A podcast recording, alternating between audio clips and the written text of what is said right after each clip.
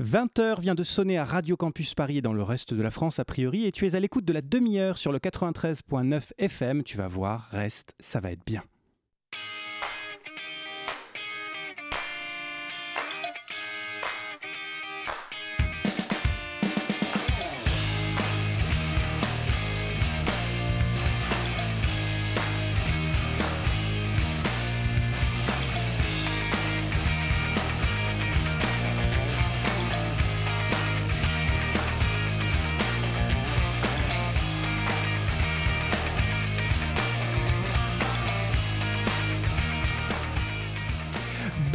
Cher toi qui écoute la demi-heure, émission un peu spéciale ce soir.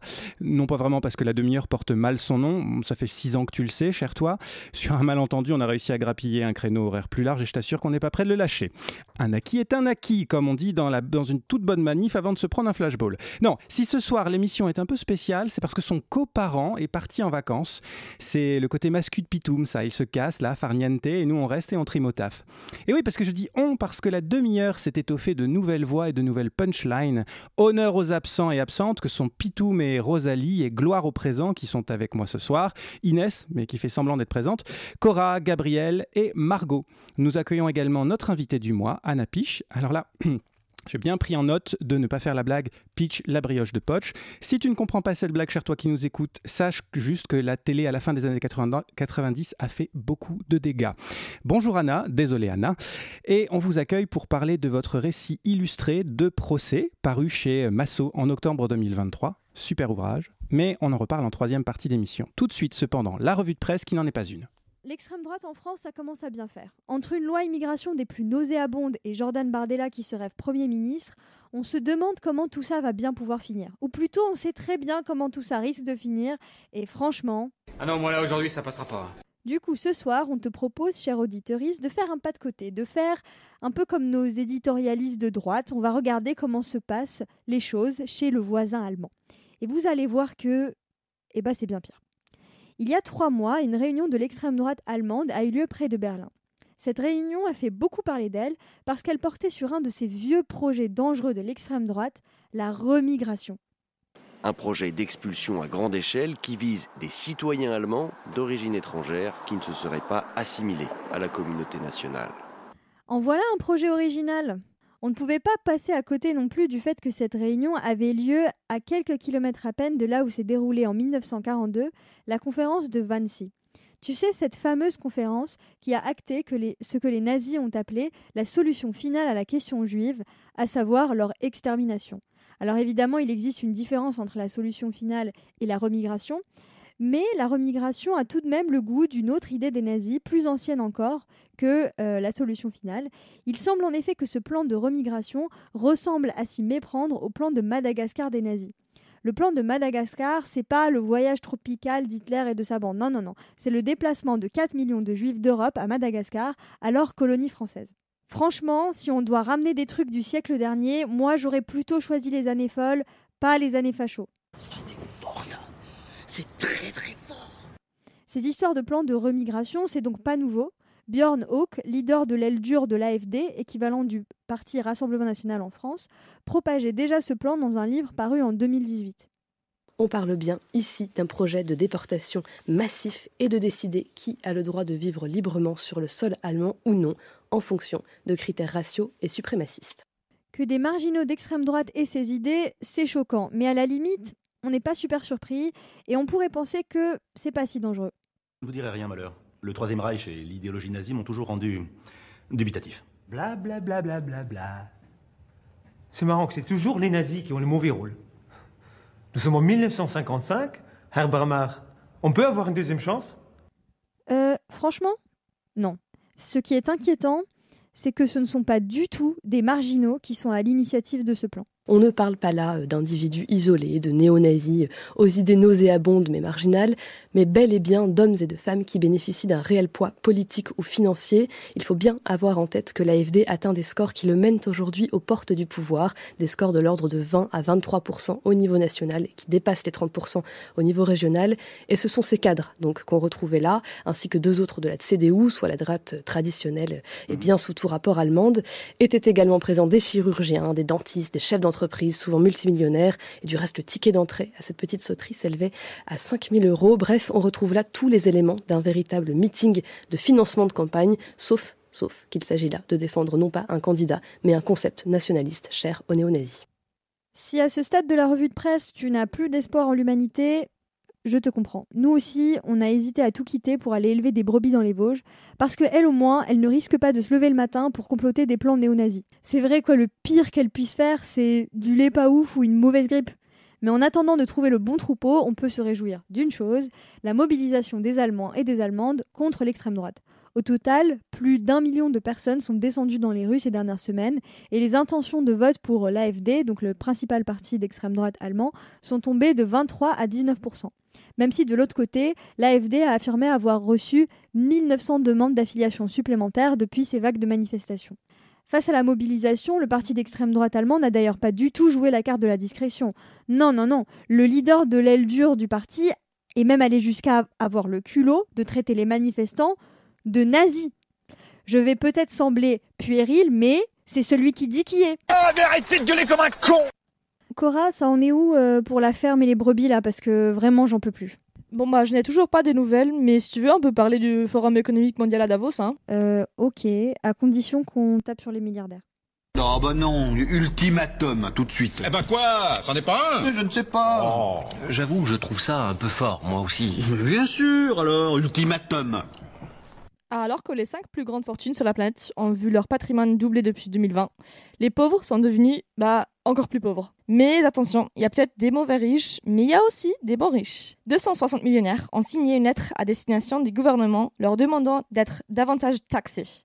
Parmi ceux-là figure la millionnaire autrichienne Marlene Engelhorn, qu'on pourrait presque qualifier de socialiste pour ses idées sur la redistribution sociale. Rien ne change, rien ne s'améliore surtout. Pourquoi? Pourquoi est-ce que les personnes et les groupes qui ont tout ce pouvoir ne changent rien aux crises qu'on connaît, sachant qu'on a assez d'argent pour gérer les crises les impôts sur le patrimoine, c'est possible, c'est payable. Juste en plaçant ce patrimoine, le revenu sur les marchés financiers est dans les 7%. Même si je dois payer 5% de mes 7%, j'ai toujours 2% de plus de richesse chaque année sans avoir travaillé. Donc même ça n'attaque pas vraiment l'inégalité. Vous trouvez ça cool? Euh, Bon, il faut bien garder en tête qu'on parle de 260 millionnaires parmi plus de 50 millions de millionnaires dans le monde.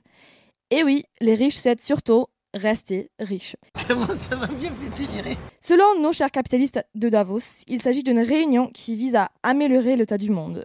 À bien regarder, ça a surtout l'air d'être un club de riches destinés à se faire mousser, conclure des accords juteux et se partager des types pour devenir encore plus riches. Mais bon, c'est peut-être que moi. Pensez-vous que le Forum économique mondial va nous sauver? Non, il ne peut pas nous sauver. Ou pas.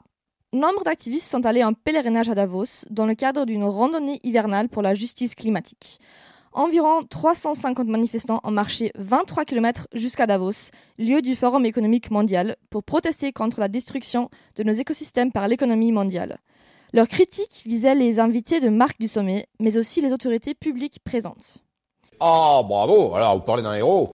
Face à cette initiative objectivement inoffensive et cool, évidemment, les autorités ont répondu par un dispositif sécuritaire digne des grandeurs de la lutte antiterroriste. 15 km de barbelés, 32 km de gris et 500 militaires venus en service d'appui. Les autorités de Davos ont même refusé aux manifestants l'accès à la route cantonale menant à la station Grisonne.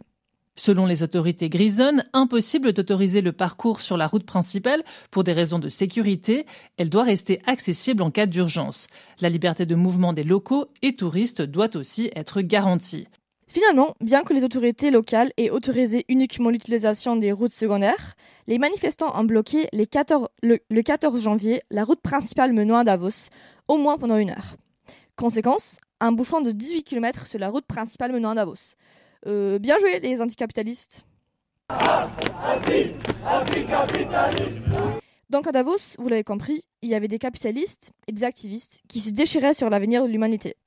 Mais ce n'est pas tout. Il y avait aussi des séances de méditation organisées par l'ONG Green Up. On n'a pas le sentiment de se sentir comme une caution parce qu'on fait vraiment quelque chose de constructif par nous-mêmes ici à cette place. Un peu de wellness dans ce monde brut, pourquoi pas après tout Peut-être que c'est ça qu'on devrait faire au lieu d'élever des brebis, Inès. C'est fin. Vraiment, par moment, tu peux être brillant, puis à d'autres moments, on a vraiment l'impression d'avoir affaire à un gros lourdeau. En tout cas, ça a l'air d'avoir bien détendu certains entrepreneurs à Davos. Mais je pense qu'on panique trop parfois, comme si on allait disparaître dans une semaine, un an ou dix ans, parce que les ressources de la planète seront épuisées. Même si ces ressources sont limitées, elles sont énormes, bien plus grandes que ce que l'on sait aujourd'hui. Donc je suis plutôt relax. Bon Inès, je sens qu'on en a marre de tous ces capitalistes et je sens que tu es encore en train de penser à tes brebis. Oui. Bon, pour te faire plaisir, je te laisse passer à un sujet plus champêtre. J'ai venu, j'ai vu, j'ai vaincu. Veni Vidi Vici. Ces dernières semaines, il n'aura échappé à personne que le secteur agricole a décidé de se faire entendre par le gouvernement. Avec un certain succès d'ailleurs, au point de rendre vert de jalousie les anti-réformes des retraites et les anti-lois immigration qui n'ont jamais réussi à se ménager une telle attention. Les agriculteurs ont bloqué les autoroutes afin de réclamer une hausse des salaires, de l'aide pour faire face à la hausse des coûts et moins de réglementation. Gabriel Attal, le nouveau Premier ministre, a tenu une conférence de presse le jeudi 1er février pour présenter de nouvelles mesures en réponse à leurs demandes. Nous voulons être souverains. Souverains pour cultiver, souverains pour récolter, souverains pour nous alimenter. Bon, Gabi, on a compris que tu voulais être souverain, mais on voit pas trop ce que ça veut dire concrètement. Mais la palme du discours, creux, va quand même à notre cher Manu, on est à un moment historique, on bâtit un nouveau modèle agricole. Ce modèle agricole, on doit le faire avec nos agriculteurs. Voilà, on n'y comprend toujours rien, mais apparemment ça a calmé tout le monde. Après les annonces de Gabi et Manu, les premiers blocages ont été levés par les agriculteurs. Voilà, ça y est, hop hop hop, les médias passent à autre chose. King Charles, il a le cancer, voilà, c'est super, ça c'est bien. Non, enfin, c'est un peu dommage pour lui, mais les agriculteurs, ils retournent dans leurs champs et on arrête de parler de tracteurs et fumier à longueur de journée, on commence à en avoir un peu marre. Après, euh, nous, il y a quand même un petit truc, enfin un truc majeur qui nous a un peu titillé, c'est la réaction politique face aux dégradations matérielles commises lors des blocages. Est-ce qu'on doit les laisser faire sans envoyer les CRS Oui. En tant que ministre de l'Intérieur, à la demande du président et du Premier ministre, je les laisse faire. Euh, Bloquer la circulation, c'est illégal. S'en prendre un établissement public, c'est illégal. Enfreindre la liberté de circuler, c'est illégal. Est-ce que, les agriculteurs s'en prennent aux policiers ou aux gendarmes? Est-ce qu'ils s'en prennent aux bâtiments publics? Est-ce qu'ils mettent le feu aux bâtiments publics? Ce n'est pas le cas. Voilà, donc j'ai rappelé, non, ce n'est pas le cas. Enfin, il y a eu... Vous avez vu les images à Bordeaux devant la préfecture moi, je suis Ils n'ont pas défoncé la grille d'entrée Dans la ville de l'Aude, un bâtiment vide de la direction régionale de l'environnement a été visé par une explosion. À Agen, les déchets agricoles ont été déversés devant la préfecture du Lot-et-Garonne. En Gironde, à Bordeaux, à Nice, des préfectures ont été visées par des actions similaires, des feux allumés à partir de pneus disposés au sol. Présente sur place, les forces de l'ordre laissent faire. Du coup, Gérald Darmanin, lui, il parle d'une grande modération. Une modération qui a aussi été appelée de ses voeux par le préfet de police de Paris, Laurent Nunez. Euh, modération, ça veut dire donc euh, d'encadrer le mouvement et d'éviter qu'il y ait des débordements, des troubles à l'ordre public. Ah, si seulement Gérald Darmanin et Laurent Nunez traitaient tous les manifestants comme des agriculteurs. Faisons une petite comparaison. En mars 2023, tu t'en souviens peut-être, cher auditeurice, environ 6000 manifestants s'étaient rassemblés pour dénoncer le projet de méga-bassine à Sainte-Soline. La situation a pris un tournant violent. Il y a eu des affrontements entre les forces de l'ordre et les manifestants et un recours à des méthodes brutales de maintien de l'ordre. 3200 gendarmes et policiers étaient mobilisés face à environ 6000 personnes. Ça fait, attends, si je calcule bien, un gendarme ou un policier pour deux manifestants, ça fait quand même beaucoup, non? Bien évidemment, la situation n'était pas identique à celle des agriculteurs, mais c'est quand même intéressant d'entendre le même Laurent Nunez, qui appelait à la modération vis-à-vis des agriculteurs, parler des manifestants de Sainte-Soline comme ça. Parce qu'ils ont un potentiel violent euh, énorme, et donc euh, euh, un certain nombre d'entre eux sont fichés S, hein, au même titre que des terroristes islamistes. Et oui, quand on est qualifié de terroriste, il devient tout à fait légitime de déployer un maintien de l'ordre de malade, digne d'un match PSG-OM en finale de Ligue des Champions. S'il fallait retenir une seule chose de tout ça, c'est bien qu'on ne juge pas de la violence en tant que telle, on juge plutôt celui qui la commet et le motif pour lequel il la commet. Super, bonjour la pédagogie. L'extrême droite en Allemagne, les capitalistes à Davos et les agriculteurs en colère, c'était assez fun, non?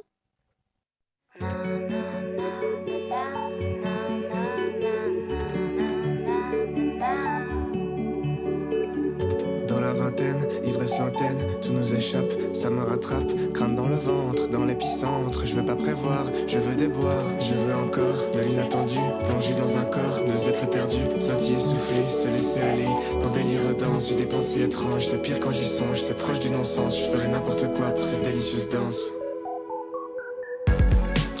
cette vague qui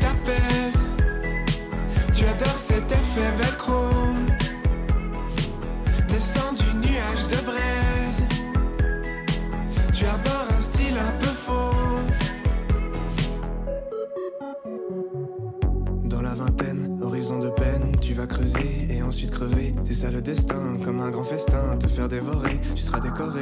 Moi je veux encore de l'inattendu, voir du décor, un être perdu dans l'immensité, les lumières des villes, sans sage par en vrille, besoin de frénésie. Tu sens cette vague qui t'apaise, tu adores cet effet velcro.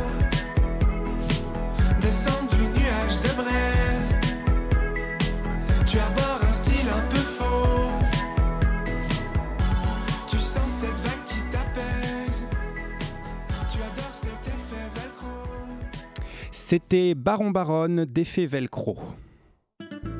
Contre le grand capital, de 20h à 21h, sur Radio Campus Paris, c'est la demi-heure. Je sens que ça va encore être épique. Et pour cette seconde partie d'émission et le sujet, chiant du mois, nous avons collectivement acté, à ma demande et sous mon influence délicatement pesante et réitérée, de parler du bordel qui se déroule dans un petit bout de terre à l'autre bout de la Méditerranée, tu en as peut-être enten- entendu parler déjà, qu'on appelle sous, une forme de, sous forme de litote le conflit israélo-palestinien. Oui, en un quart d'heure. Alors précaution d'emploi de ce sujet chiant, peut-être plus que d'autres, il est touchy. Alors peut-être pour plus que d'autres, je rappellerai que mes propos n'engagent que moi et personne d'autre de notre petit collectif. D'ailleurs, Pitoum s'est sans doute barré cette semaine, comme par hasard, pour éviter de m'entendre. Donc en 15 minutes, euh, je vais tenter un exercice euh, délicat avec une idée de directrice. Arrêtez de chercher forcément des méchants et des gentils pour reprendre la dialectique darmanienne, ou des terroristes et des victimes, tout en pesant bien les responsabilités de chacun et en objectivant en objectivant autant que possible euh, les choses, ce qui n'est pas si courant hein, dans beaucoup de nos médias qui se prétendent pourtant tous spécialistes. Nous avons besoin de vous sur place, d'un expert, un spécialiste du monde arabo-musulman. Arabo? Musulman. Voilà, ce genre de spécialiste. Bon, j'aurais aimé dire pour commencer, reprenons la chronologie des événements. Mais elle commence où cette chronologie? Et c'est d'ailleurs un vrai enjeu. Quand on fait démarrer le problème au 7 octobre 2023 et aux attaques terroristes du Hamas, on fait comme s'il n'y avait rien avant.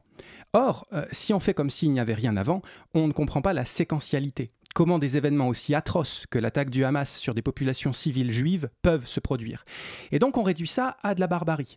On s'autorise à penser que ce sont des êtres inférieurs, agressifs, qui s'attaquent à une civilisation pourtant paisible, et que ces êtres méritent à ce titre l'extermination.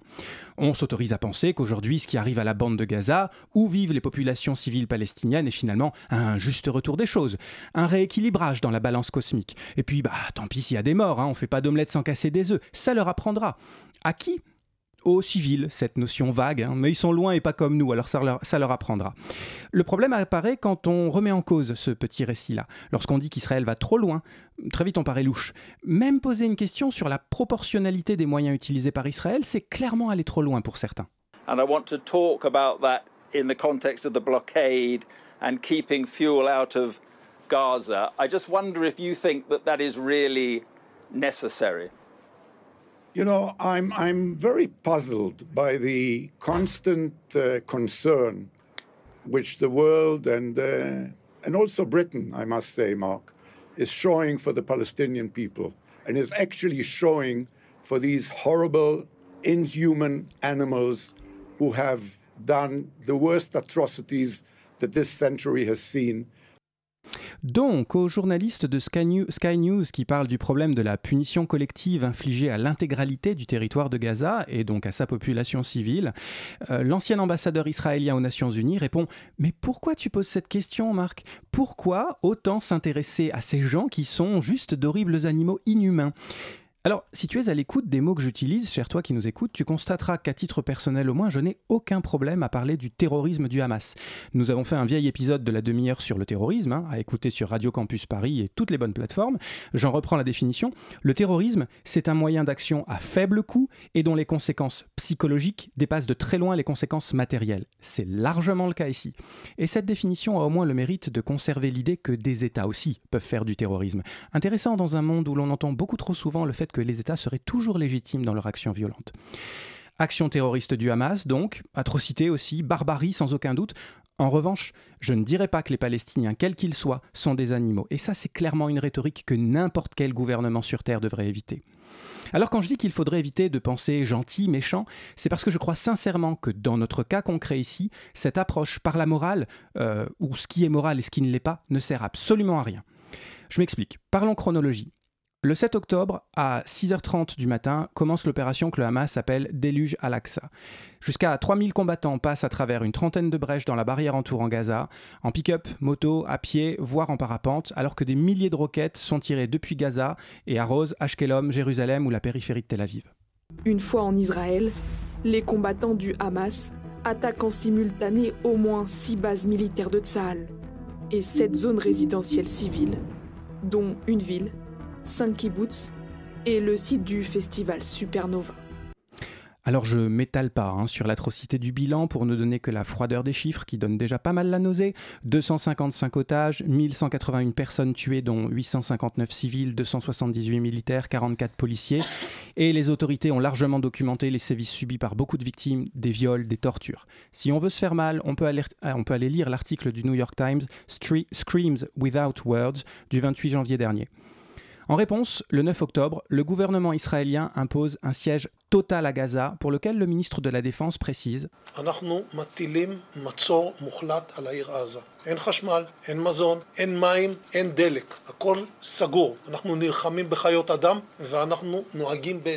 Traduction, nous, nous imposons un siège complet à Gaza. Pas d'électricité, pas de nourriture, pas d'eau, pas de gaz, tout est fermé. Nous combattons des animaux et nous devons agir en conséquence. Il y a une trêve entre le 24 novembre et le 1er décembre 2023, trêve qui permet l'échange de 118 otages contre 240 prisonniers palestiniens. Suit la riposte israélienne dans le territoire de Gaza, plus de 25 000 morts à ce jour, soit 1% de la population palestinienne, des milliers de disparus, au moins 57 000 blessés que les 13 hôpitaux qui fonctionnent encore au moins partiellement sur les 35 que compte Gaza selon l'OMS n'arrivent évidemment pas à gérer. On ajoute 1,9 million de déplacés, la destruction de 70% de ces 439 000 habitations. I'm deeply alarmed by reports of over 500 Palestinians, including women and children, killed in Gaza and over 3,000 injured. Unfortunately, these numbers are rising by the minute as Israeli operations continue. While I recognize Israel's legitimate security concerns, I also remind Israel that military operations must be conducted in strict accordance with international humanitarian law. Civilians must be respected and protected at all times. Civilian infrastructure must never be a target. And we already have reports of Israeli missiles striking health facilities inside Gaza, as well as multi storied residential towers and a mosque. Ça, c'était Antonio Guterres, euh, secrétaire général de l'ONU, qui parlait de ses inquiétudes en octobre 2023. Alors, autant dire que s'il était deeply alarmed par le siège de Gaza par l'armée israélienne en octobre 2023, autant dire qu'il doit être en PLS en février 2024 au regard du bilan humain, matériel et moral dont j'ai parlé juste au-dessus. Je reviens sur ma phrase de tout à l'heure. Dans notre cas, l'approche morale ne sert à rien. L'incantation à qui est le vrai ennemi, matinée d'émotion, est vraiment complètement nulle et non avenue. Pourquoi? Est-ce que tu veux qu'on joue à un jeu sordide, cher toi qui nous écoutes? Dans un article du 10 janvier, Le Monde titre le témoignage d'un médecin, d'une médecin à Gaza, j'ai dû m'occuper d'un bébé au bras et à la jambe arrachée à même le sol. Je sais pas, c'est pire ou mieux que les bébés tués euh, au kibbutz euh, Kfaraza. Les combattants du Hamas faisaient la chasse aux juifs civils jusque dans leur salon ou leur salle de bain. Je sais pas, c'est pire ou mieux que trois soldats israéliens qui se déguisent en médecins pour aller abattre des patients dans un hôpital de Jenin? L'horreur, il est dans quel camp au final? Israélien, palestinien, au festival, qui a la palme? Ça sert à rien de répondre à cette question. Parce que l'horreur que ça soulève en nous n'est déjà pas bonne conseillère, et selon qu'on est exposé à plus de contenu d'un camp ou de l'autre, notre cœur balancera et sans doute pour de mauvaises raisons. Mais tirons une conclusion et balançons tout de suite aux orties la règle numéro 1 du traitement de ce conflit dans la majorité de nos médias franchouillards. Règle numéro 1. Au Proche-Orient, ce sont toujours les musulmans qui attaquent. Ça s'appelle du terrorisme. Israël ne fait que se défendre. Ça s'appelle de la légitime défense. Ben non. Non, ça commence quand la légitime défense? Au massacre anti-juif de 29 autour du tombeau des patriarches à Jérusalem? Lorsqu'en décembre 47, six ouvriers arabes d'une raffinerie meurent dans l'explosion d'une bombe jetée par les paramilitaires juifs de l'Irgun?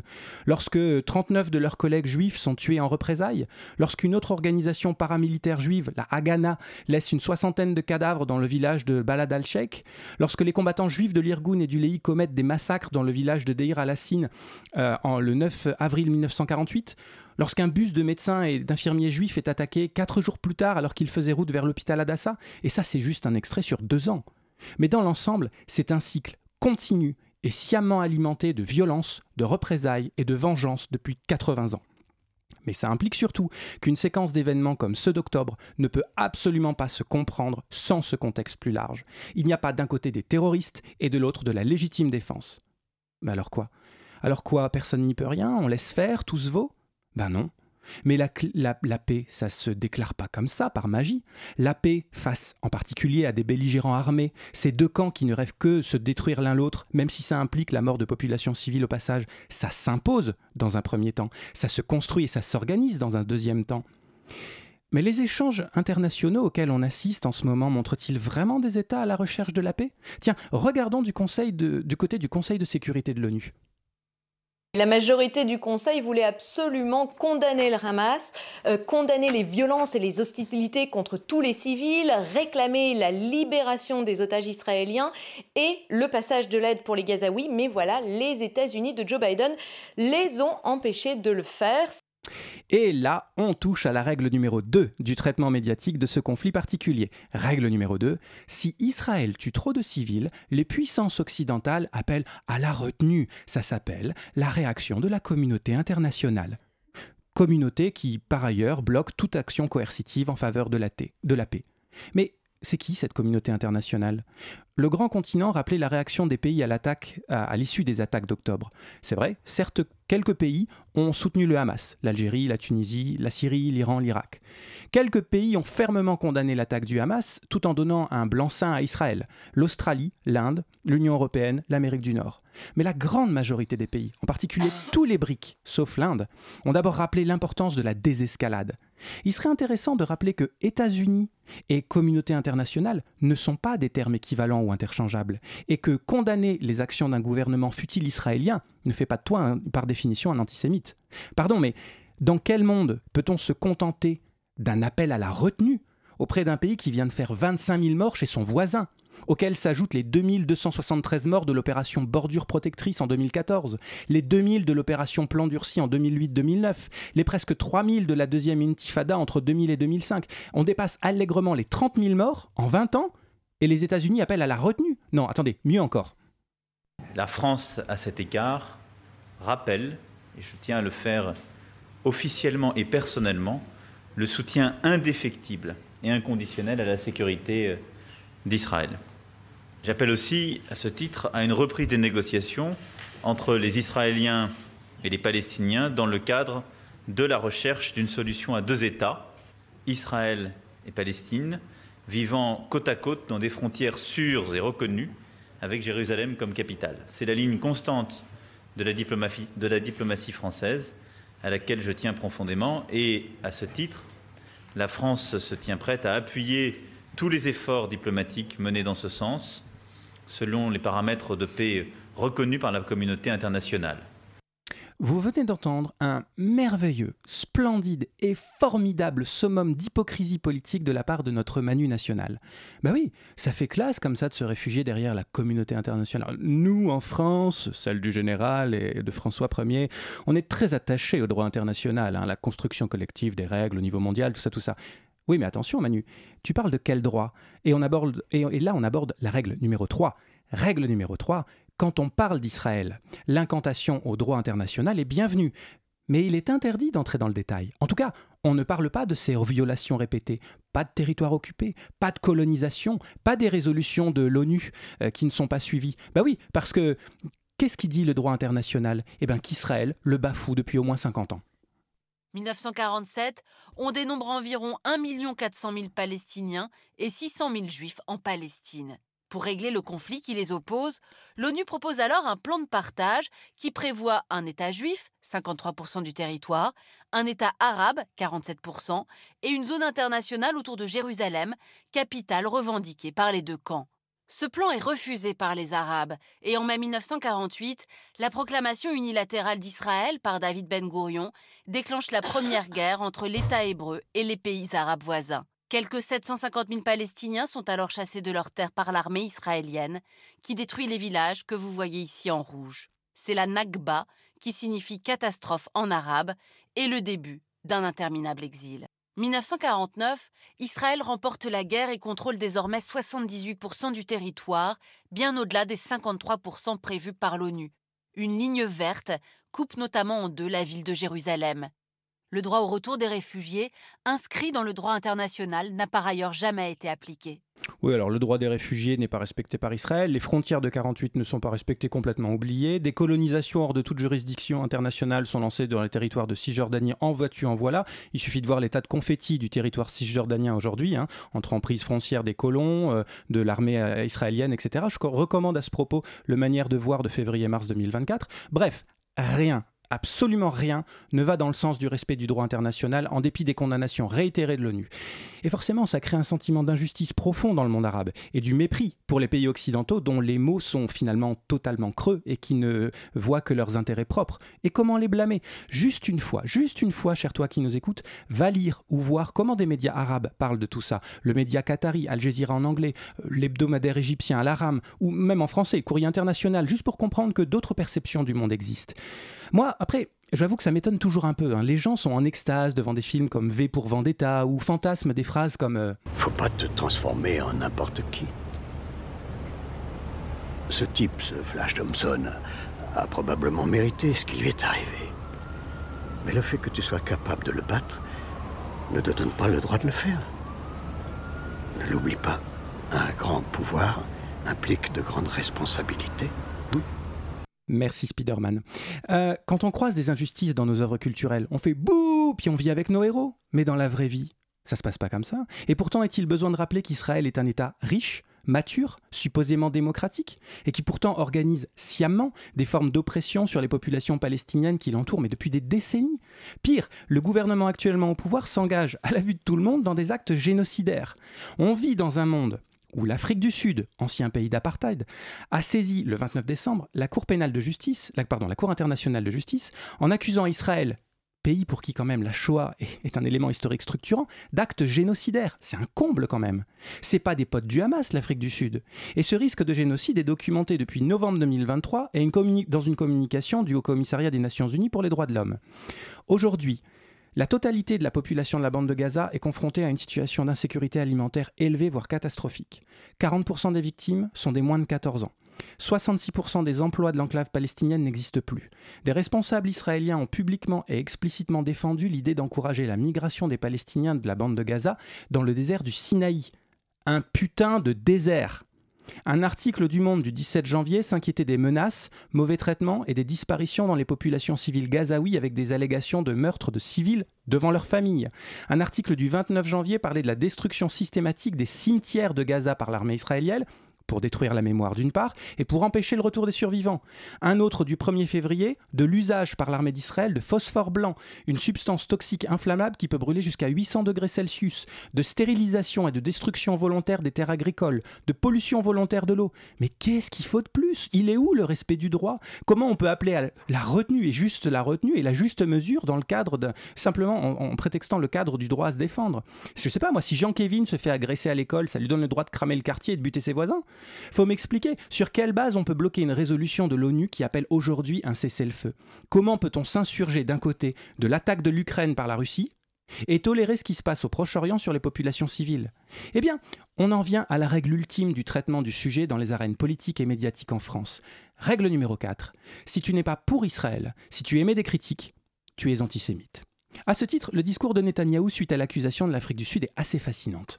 אני מבקש לומר מילה על ההטחה השקרית שדרום אפריקה, שישראל מבצעת רצח עם. לא דרום אפריקה, זה לא אנחנו, Traduction selon l'AFP, j'aimerais dire un mot à propos des fausses accusations de l'Afrique du Sud estimant qu'Israël commet un génocide. Non, l'Afrique du Sud, ce n'est pas nous qui commettons un génocide, c'est le Hamas. Où étiez-vous quand des millions de déplacés, euh, euh, étaient déplacés ou tués en Syrie, au Yémen ou ailleurs? Vous n'étiez pas là, parce que tout ce que vous faites, c'est répandre des absurdités, des mensonges et un esprit de malhonnêteté.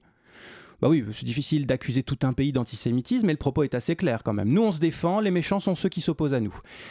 Bon, le 26 janvier, la Cour internationale de justice a évoqué un, possible, un plausible risque de, de, génocide à Gaza et ordonné cinq mesures conservatoires à Israël. Espérons que ça permettra à la communauté internationale de prendre au sérieux ses propres propos, de se souvenir que les mots ont un sens, et peut-être même que replacer les choses à leur juste place permettra d'éviter les débordements du conflit en France, parce que derrière l'intolérable multiplication des actes antisémites en France, x4 quand même en un an, il y a peut-être aussi des perceptions de la justice à prendre au sérieux parmi les jeunes musulmans français. Une fois par mois, le mardi de 20h à 21h, la demi-heure et la vérité. Attendez, il faut que ce soit vrai tout ce qu'on dit là et on enchaîne tout de suite sur le troisième temps de cette émission, le sans transition. C'est, je sais qu'il y a une forme de brutalité là-dedans un petit peu. Euh, et nous accueillons ce soir euh, Anna Piche. Euh, bonjour. Salut. Ancienne étudiante en droit et en criminologie. Oui.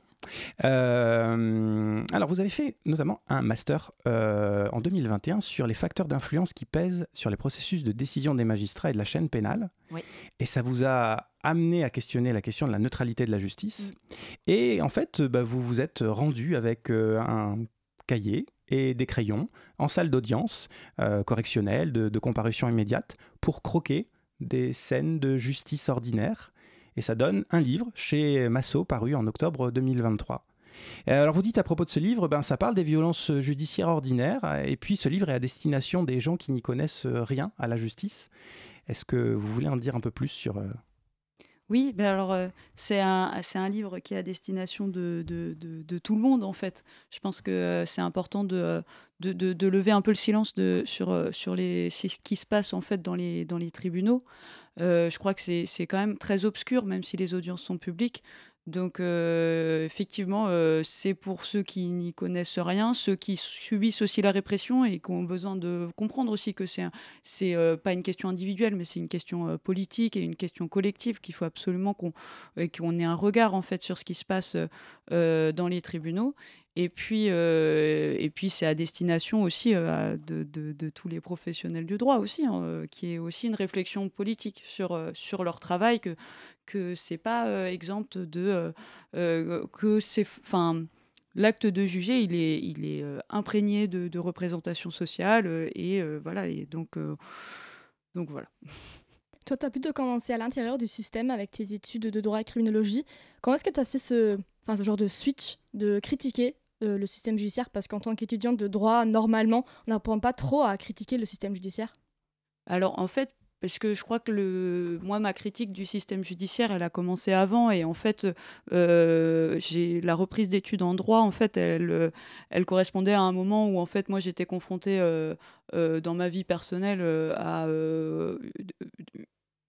au système judiciaire euh, en, tant que victime de, violences euh, sexuelles en fait euh, donc enfin pour pour tout dire en fait moi moi je suis, blanche de enfin plutôt privilégiée enfin de classe moyenne donc j'avais pas affaire au système judiciaire et carcéral avant de m'y confronter en tant que victime de violences sexuelles en fait. Et, et donc là je l'ai pris un peu de, de, de, en pleine face parce que je m'y attendais pas en fait.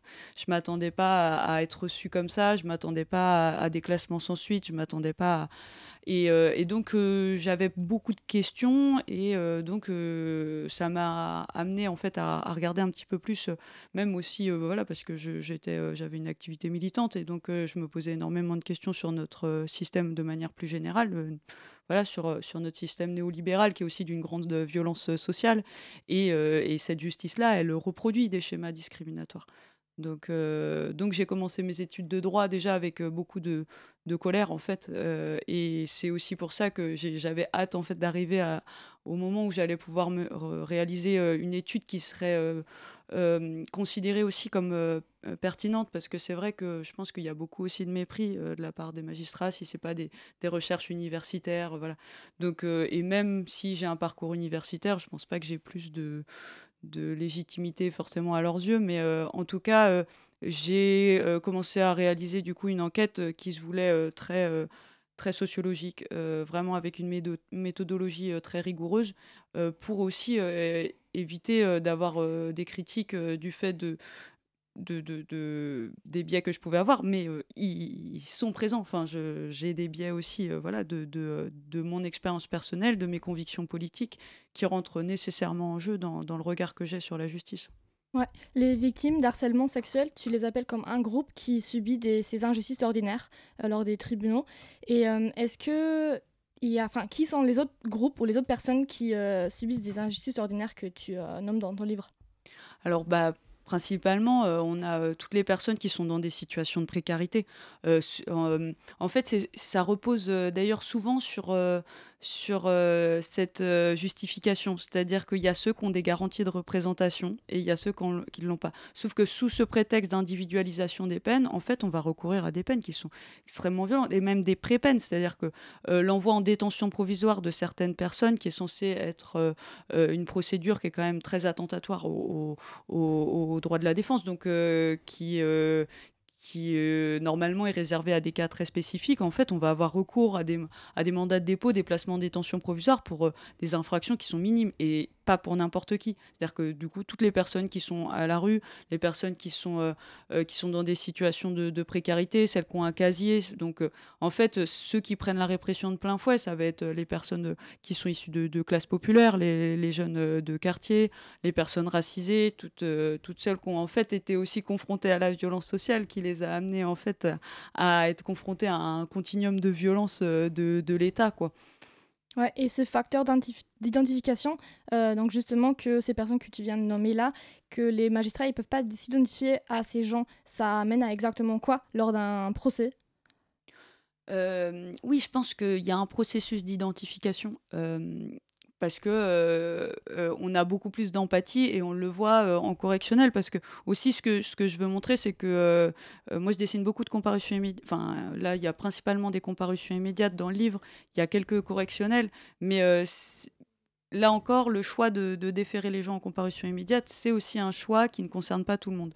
Et, les, personnes comme moi, blanches ou diplômées, vont rarement, ou alors dans le cadre de, de répression politique euh, sur des manifestations, mais mis à part ça, euh, c'est les seules fois en comparution immédiate où on voit euh, des jeunes étudiants blancs de bonne famille, comme ils aiment se le dire, et donc et, les répressions sont pas du tout similaires aux personnes qui sont habituellement déférées en comparution immédiate.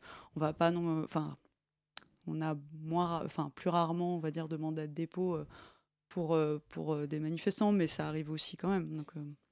Elle est, elle est, intéressante justement, dans, enfin c'est intéressant dans le livre cette, cette question de la comparaison immédiate parce que c'est un dispositif quand même très particulier, enfin, relativement attentatoire aux libertés, etc.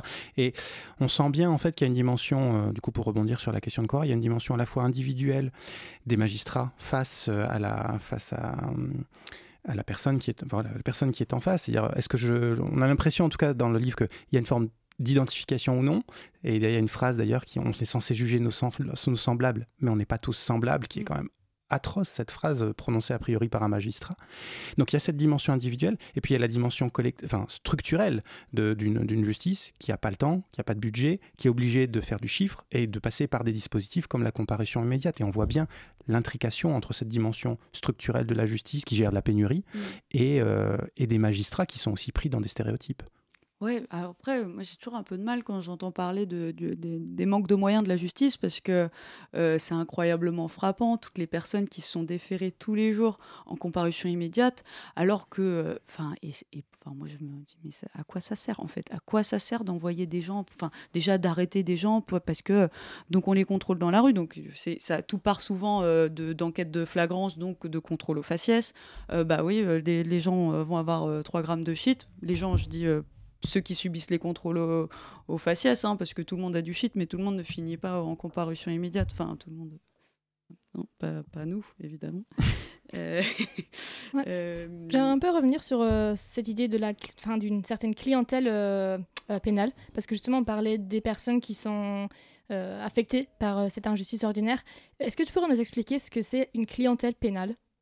Bah, euh, c'est le terme générique, je pense qu'on utilise en fac de droit ou en, sociologie du droit pour parler de, des personnes qui subissent la répression, mais en- enfin qui sont confrontées aux tribunaux. Mais c'est vraiment, il y a, cette distinction-là euh, euh, pour certains prévenus et notamment plusieurs fois. Moi, j'ai entendu des, des magistrats dire mais, mais madame ou monsieur, ils ont, ils ont pas un profil de, de délinquant. C'est pas des gens re- qu'on reverra devant notre juridiction. Donc déjà, ils ont un a priori sur le fait que bon bah euh, là c'est euh, voilà, c'est un, un coup d'énervement et, euh, et donc, enfin, il c'est là où se joue le processus d'ident- d'identification. Oui, bon bah, et je, je, je pense à la pharmacienne par exemple, mais c'est un euh, qui est dans Bah, le bouquin. juste la, voilà, la pharmacienne, Ouais, c'est euh, très intéressant comme exemple. Il faut juste le décrire mais, en. ouais, ouais, qui est donc euh, une, une femme de 70 ans euh, euh, qui est euh, une pharmacienne depuis 30 ans et puis en fait elle, agresse une, une hôtesse d'accueil à l'aéroport et puis euh, Au retour de vacances. en retour de vacances. Enfin,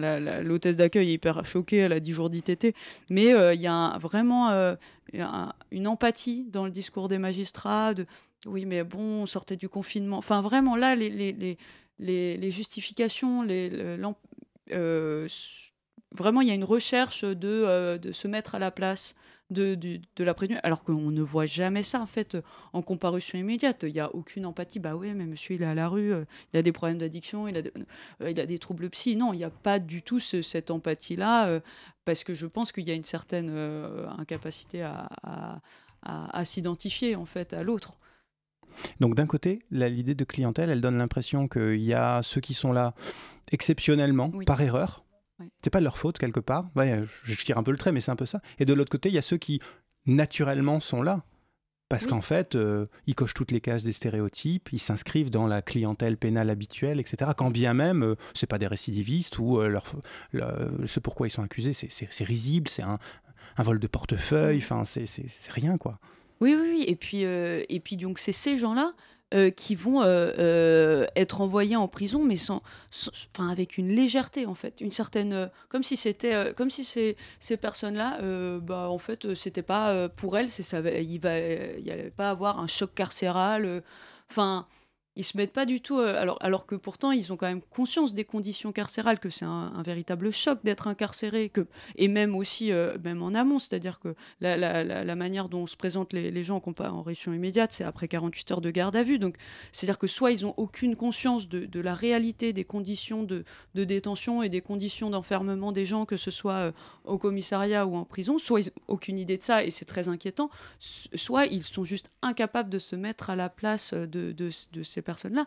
Et euh, et il y a une, facilité à envoyer certaines personnes en prison. euh, et, moi, ça me, ça me, franchement, ça, ça me fait, euh, ça me bouleverse à chaque fois en fait que j'envoie j'entends des, peines comme ça prononcées, ouais, légèrement en fait. Enfin, et c'est extrêmement violent. J'ai rarement eu l'occasion d'en discuter avec, avec euh, des prévenus, qui avaient- puisque du coup, ils parlent directement euh, euh, sous mandat de dépôt, donc on ne les revoit pas sortir. Mais, mais c'est, je ne sais pas comment ils peuvent vivre ça, surtout qu'il y en a beaucoup, parce que ça concerne énormément de personnes qui, qui, qui sont sans papier et qui ne parlent pas forcément français.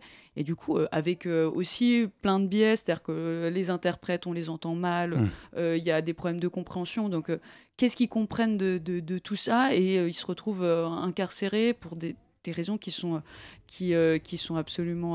Enfin, sont absolument. Il n'y a pas de. Il y a rarement de, de questions de dangerosité. Enfin, c'est. Pardon. Alors, on parlait justement du fait que si une pharmacienne, par exemple, elle arrive euh, devant le tribunal, il y a le magistrat qui a plus de compréhension peut-être pour elle que pour euh, quelqu'un d'autre qui bah, fait partie de justement cette clientèle euh, pénale. Mais après, il y a une histoire qui va plus loin de ça. On parlait, enfin, j'aimerais revenir sur la question de savoir pourquoi il y a une clientèle qui est plus pro- probable de justement arriver devant un tribunal. Donc, qu'est-ce qui est. tu parlais d'une enquête sociale. Qu'est-ce qui fait qu'il y a une certaine clientèle euh, pénale, justement Bah en fait, euh, ouais, on, parlait tout à l'heure des moyens de la justice. En fait, la, la- plupart des, des- moyens qui sont mis, c'est euh, pas beaucoup dans les enquêtes préliminaires. Et donc, euh, ça va être euh, je parle peut-être un peu technique, mais en gros, la, plupart des, gens qui passent au tribunal, c'est euh, sur euh, des enquêtes de flagrance. Donc en gros, tous les effectifs de police qu'on voit dans la rue, qui contrôlent. voilà. Et donc là, je repars sur la question un peu des moyens, parce que parce que part quand même de là. C'est que d'un côté, on nous dit qu'on n'a pas de moyens pour la justice, et de l'autre côté, nos, rues, elles sont.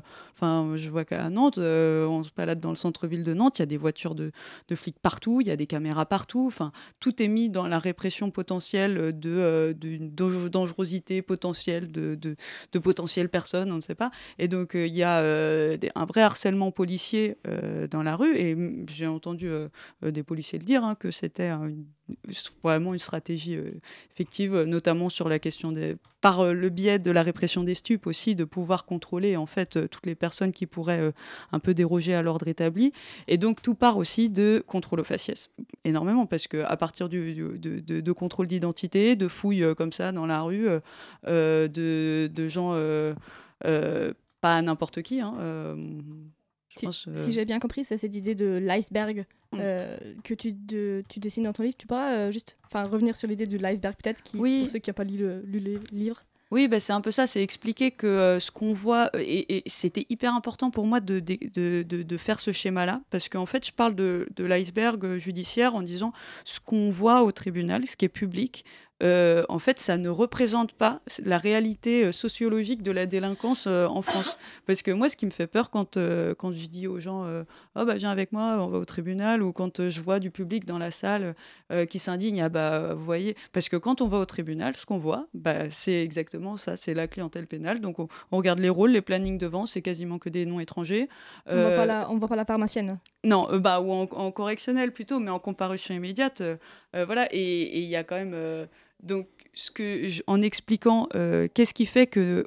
En fait, il y a plein d'étapes avant de se retrouver au tribunal qui font que n'importe qui ne comparaît pas euh, au tribunal. Parce qu'il y a, même en se faisant arrêter, euh, donc on peut ressortir de. Alors, déjà, il n'y a pas que la comparution immédiate, mais euh, avant de, comparaître au tribunal, il y a des alternatives aux poursuites. C'est-à-dire qu'on peut aussi euh, avoir un, on peut être en infraction, euh, être, clairement coupable et bénéficier d'un rappel à la loi, de bénéficier d'une ordonnance pénale. En fait, c'est des, ça va se jouer. le procureur va vous proposer, bon bah là, comme c'est la première fois ou comme c'est pas très grave, eh ben, vont vous payer une amende. Enfin, en gros, c'est un peu comme une amende. Vous payez la somme et puis, puis en fait, vous comparaissez pas au tribunal. Donc, il y a aussi toutes ces personnes de, de- qui sont pas euh, en précarité qui vont pouvoir bénéficier d'alternatives aux poursuites parce qu'elles ont les moyens de payer et aussi parce que à eux, on leur propose en fait.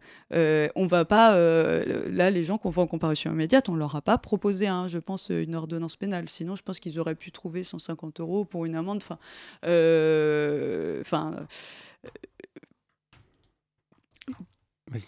Et euh, bah, du coup, on a pas mal abordé le sujet de la clientèle pénale, mais moi j'aimerais bien qu'on parle un peu justement des personnes qui sont amenées à rendre la justice et euh, également euh, bon, enfin, des magistrats du siège et, du parquet. Euh, parce que moi, tout ce que je comprends quand je lis l'ouvrage, c'est qu'en fait, on parle de personnes qui, bon, manifestement, ont quand même fait des études supérieures, donc viennent d'une classe, euh, somme toute, assez privilégiée, et en plus de ça, fréquentent une seule école, qui est l'école de la magistrature. Bon, je dis pas qu'il y a une alternative possible, évidemment, et que bon, le système est ce qu'il est, et euh, il s'agit quand même de... euh, Enfin, je veux dire, ça reste une école publique. Et euh, non, mais tout ça pour dire que, est-ce que tu penses que justement, la façon dont on rend la justice, elle est liée aussi au- aux personnes qui la rendent et à cette espèce de distance qui existe en fait entre les personnes qui composent la clientèle pénale et les magistrats? Bah, le, oui, la, magistrature, c'est euh, une, une classe complètement différente. Euh, c'est des gens, je, euh, pas, alors ils n'ont pas de casier, donc euh, effectivement, ils n'ont jamais euh, fait face à, la répression, parce que même euh, sans casier, il y a aussi des... euh, je, crois qu'avant de rentrer à la magistrature, il y a quand même des enquêtes de moralité sur... euh, voilà. Et dans ces enquêtes de moralité, moi, ce que m'expliquait euh, notamment une, une prof à la fac de droit qui était euh, juge, enfin une ancienne juge, qui m'expliquait que... euh, dans les enquêtes de moralité, euh, il y avait la question, voilà, elle nous disait, si vous voulez devenir euh, magistrat, euh, vous, euh, faut pas avoir des photos de vous dans des, dans des manifs antifascistes ou, euh, dans des, ou, ou des photos de bourrés de vous sur Facebook. Elle avait pris ces deux exemples-là. Et il y a, une tentative, en fait, de dépolitiser la fonction de- de magistrat, alors même que que l'acte de juger, il est politique en fait. Et donc de, de- de nier les biais et de nier en fait euh, bah, l'impact que nos convictions elles peuvent avoir sur nos décisions, euh, je pense que c'est dangereux. Et d'autant plus qu'effectivement, il n'y a aucune mixité sociale enfin, en- dans la magistrature. Donc euh, on a effectivement des gens qui viennent du même milieu pour la plupart. euh, euh, des gens qui se côtoient aussi tous les jours. C'est-à-dire que même sans la volonté euh, de, euh, euh, de faire plaisir à machin ou à machin, en fait, sans le vouloir, quand on, est, quand vit avec, quand on passe plusieurs heures dans, les mêmes couloirs, les mêmes bureaux, qu'on fréquente la même machine à café, la même photocopieuse, qu'on échange sur nos vies, nos gamins, nos week-ends, enfin, effectivement, il y a forcément une, solide, une solidarité, enfin, une, un, un truc, des liens qui se créent. Enfin, Mais il y a la question de la formation qui vient d'être abordée, du fait que c'est des milieux homogames, etc. Mm. Mais il y a aussi la question du rôle que vous mettez en lumière dans, dans, dans- dans le livre. C'est-à-dire qu'on comprend que ce soit le rôle du procureur, il a charge, etc. Mais même les juges, en fait, font preuve du manque d'empathie dont vous parliez. euh, de, ils font des blagues, et certains font des blagues sur les situations de précarité de- des personnes qu'ils ont en face. C'est quand même assez terrifiant, en fait, que s'il y ait une telle mise en scène de l'impartialité, finalement, des juges, Mm. euh, y compris dans les situations réelles, concrètes que vous avez décrites. Ben, oui, oui, euh, tout à l'heure, on, on discutait un peu avant l'émission en disant que. euh, non, c'était. J'ai oublié ce que je voulais dire. Oui, des stages.